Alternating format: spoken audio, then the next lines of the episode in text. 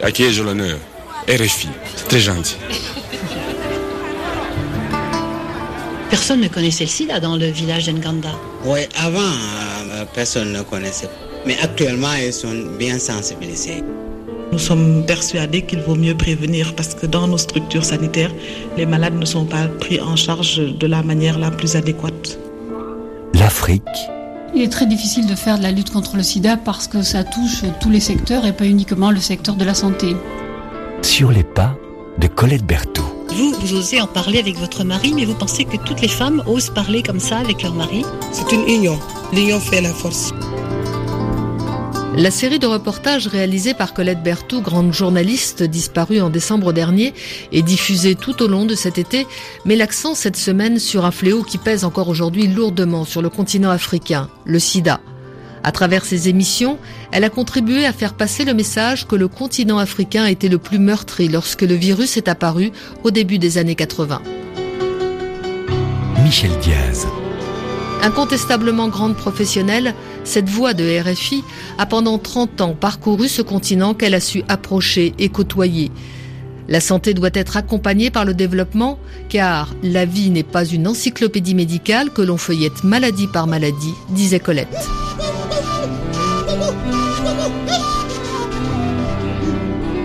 Professeur Peter Piot, bonjour. Merci de nous rejoindre pour cet hommage à Colette Berthoud. Vous êtes aujourd'hui directeur de l'école d'hygiène et médecine tropicale de Londres. Vous avez été directeur associé du programme mondial de lutte contre le sida de l'OMS et de 1995 à 2010, directeur exécutif de l'ONU SIDA. Vous avez eu l'occasion de rencontrer Colette Berthoud. Alors quel souvenir gardez-vous de cette euh, journaliste engagée en matière de santé, tout comme vous l'êtes en tant que scientifique? Oui, Colette euh, était une euh, journaliste hors pair, euh, passionnée par l'Afrique, passionnée par les questions de santé, passionnée par les conditions de vie des populations, surtout africaines. Elle était présente à toutes les conférences sur le sida en Afrique et elle a fait des reportages remarquables qui ont pas seulement montré l'ampleur du sida, mais surtout le côté humain.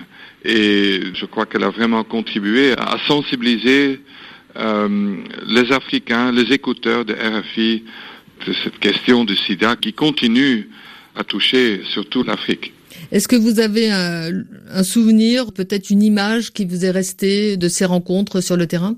Je me souviens qu'on était ensemble au Sénégal, par exemple, et elle voulait vraiment parler aux malades, aux personnes vivant avec le VIH et pas seulement avec le professeur ou le directeur de l'ONU-SIDA. Et, et c'est là qu'on avait la même, euh, la même approche, parce que partout où j'étais, et même aujourd'hui quand je visite un pays, j'ai toujours une réunion avec les personnes vivant avec le VIH. Alors justement, professeur euh, Peter Piot, je vous propose de partir au Sénégal, un voyage parmi plus de 120 déplacements qu'elle a pu effectuer. Nous sommes en 1995 et la seule arme efficace à ce stade de l'épidémie reste la prévention. Les communautés sénégalaises sont déjà fortement mobilisées face au VIH.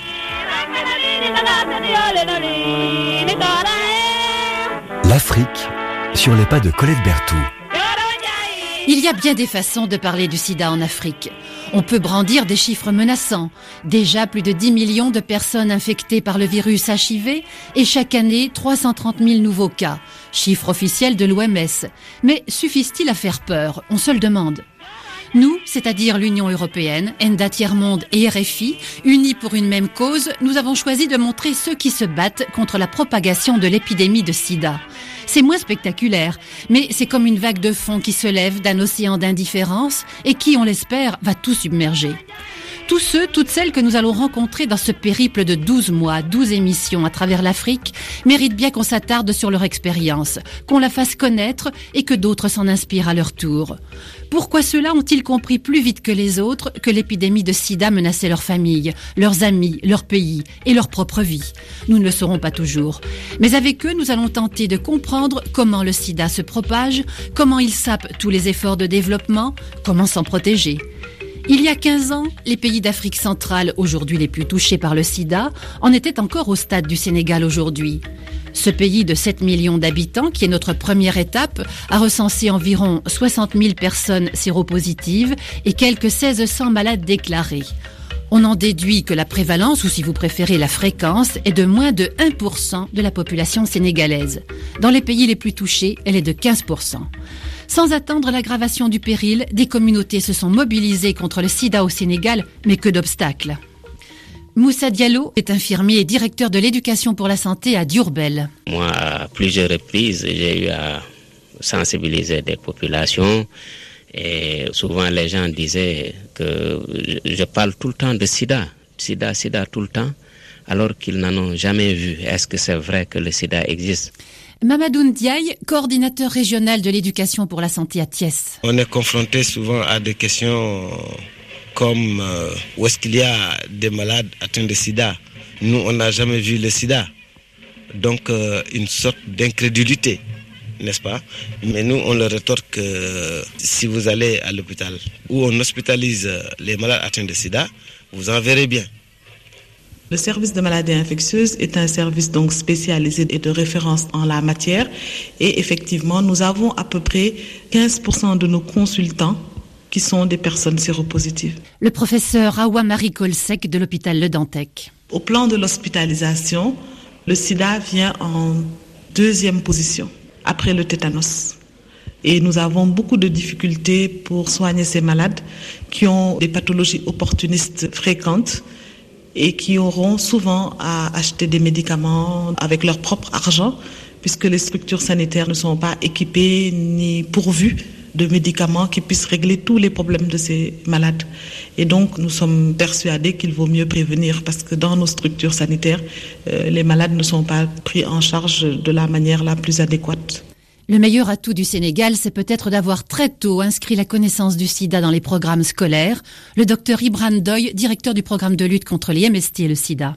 Nous nous sommes rendus compte, ne serait-ce que ces dernières années, que dans beaucoup de pays africains, les personnes les plus atteintes par les maladies sexuellement transmissibles et le VIH sont dans la tranche d'âge 15-25 ans. Et donc, euh, nous pensons que si nous ne faisons pas des efforts en amont de l'âge d'activité sexuelle active, nous ne pourrons pas arriver à avoir des changements de comportement durables.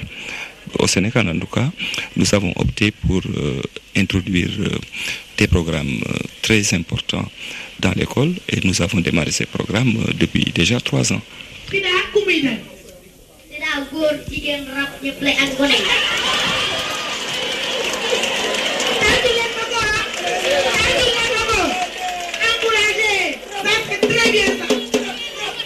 T'appelles comment Je m'appelle Mbaye Diouf.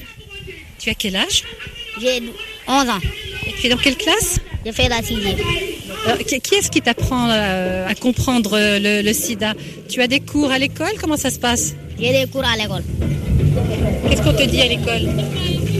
On me dit que le sida s'attrape à, à la vagabondage sexuel, à le tatouage, beaucoup de choses. Et tu y crois quand on te dit ça? Oui. Tu as peur du sida? Non, pas peur. Et qu'est-ce qu'il faut faire alors pour, pour qu'on n'attrape pas le sida? On te l'a dit? Oui. Il faut utiliser les préservatifs.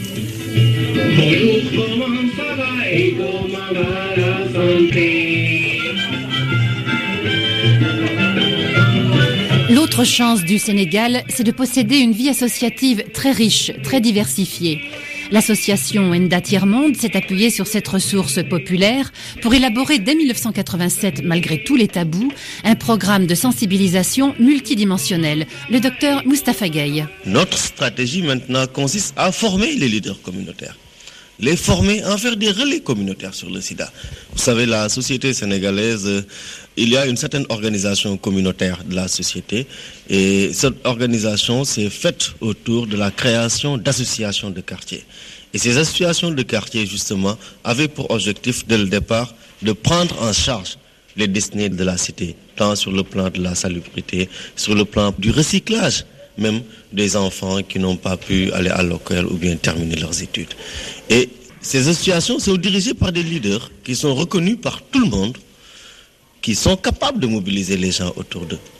Et la formation de ces leaders sur le sida, si on les rend capables de véhiculer le message de prévention, ils pourront le faire dans la langue de communication, non seulement dans la langue de communication, mais également dans un langage qui pourrait mélanger toutes les subtilités et amener même les plus euh, radicaux à se mobiliser et à participer à l'élaboration du message sur le sida.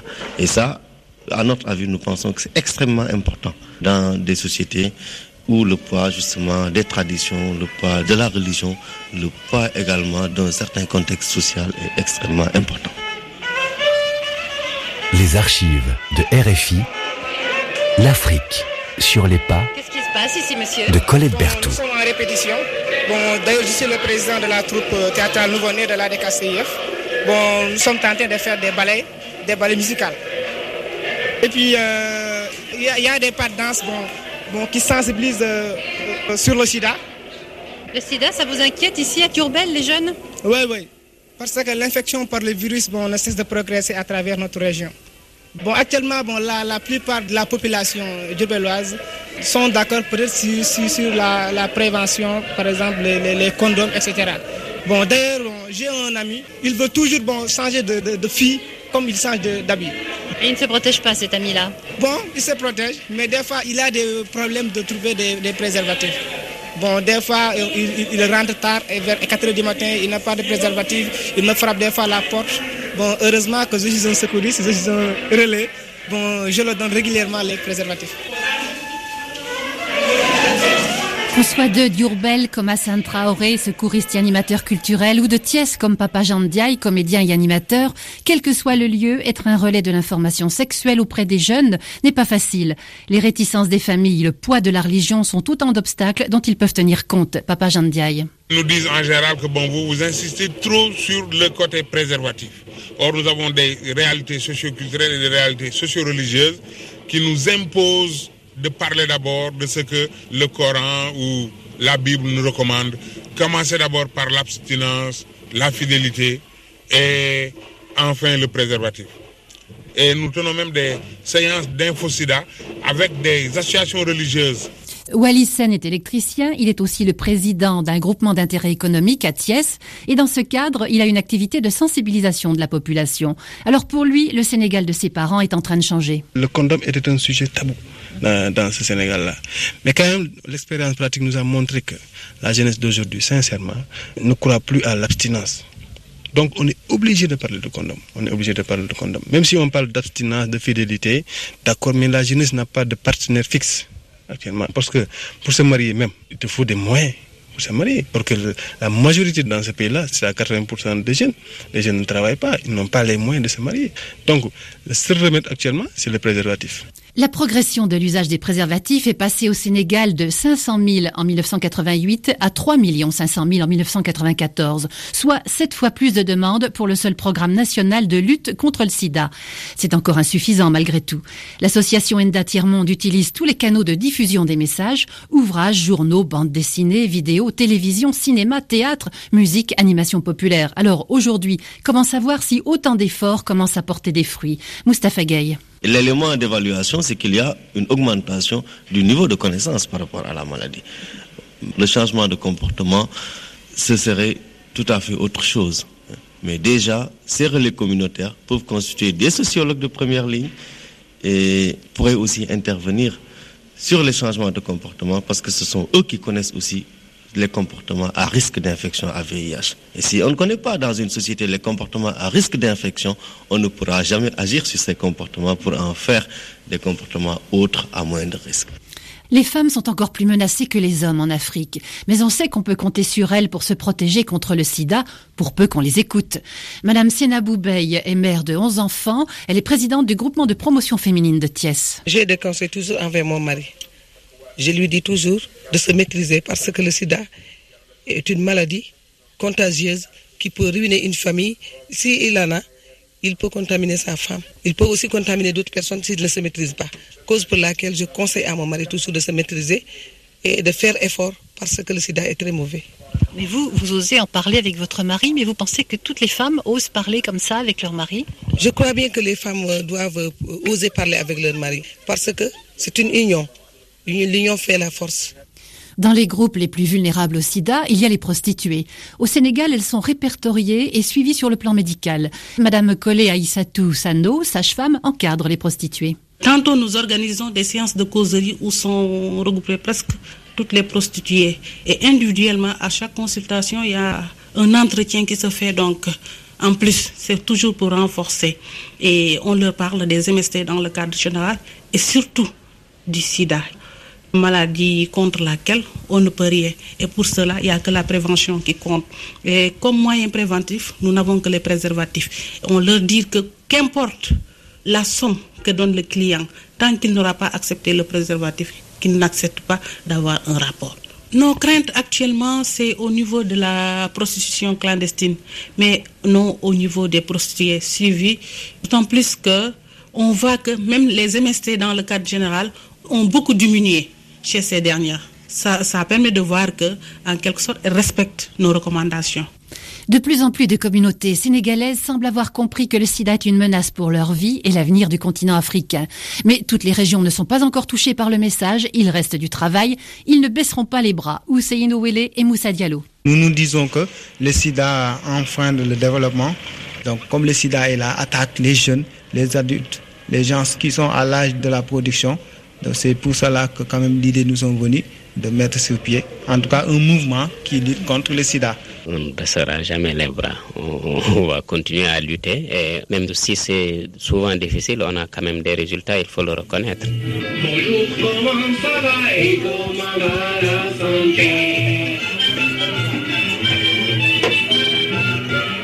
L'Afrique sur les pas de Colette Berthoud.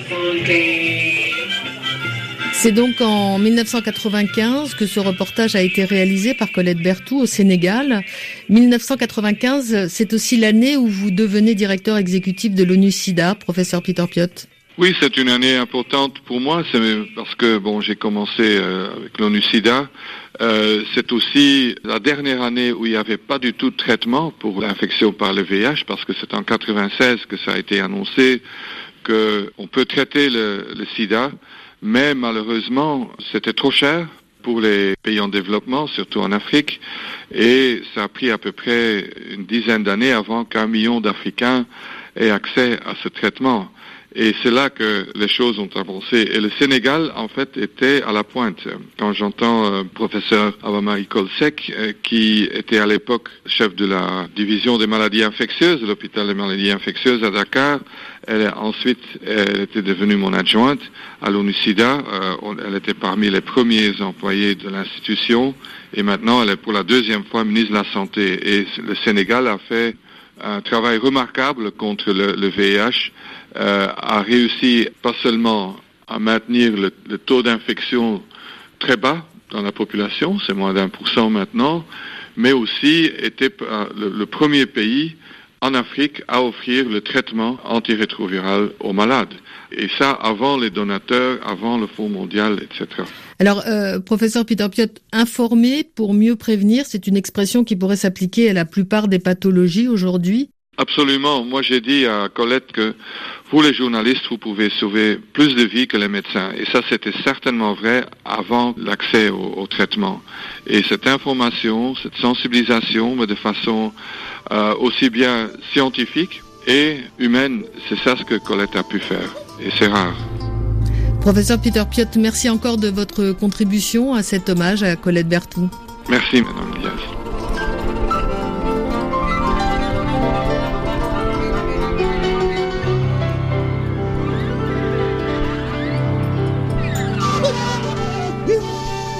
Si vous souhaitez réécouter ce reportage ainsi que d'autres archives dans leur intégralité, rendez-vous sur www.rfi.fr.